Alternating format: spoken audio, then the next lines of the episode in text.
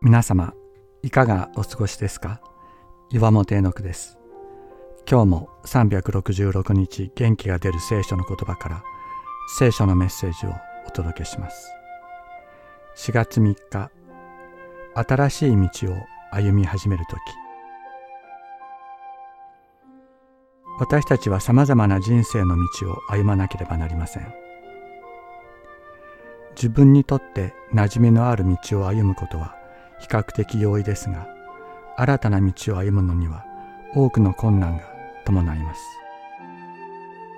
また人の無理解や悪意が待ち受けている道を歩かなければならない時私たちは不安に怯えその道を歩んでいくことの困難はさらに増します。しかし聖書は言います。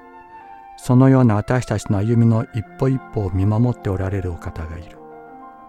私たちが眠る時十分な休みを得られるようにその時を見守ってくださっている方がいると。イエス様はあなたが歩む道を知っておられます。あなたとその道を共に歩んでくださるイエス様がいるのです。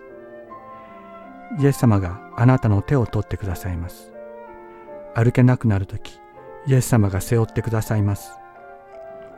イエス様この4月から新しい道を歩み始めた多くの方々をお守りください。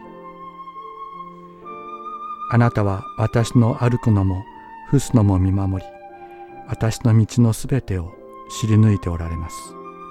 詩編139編3節。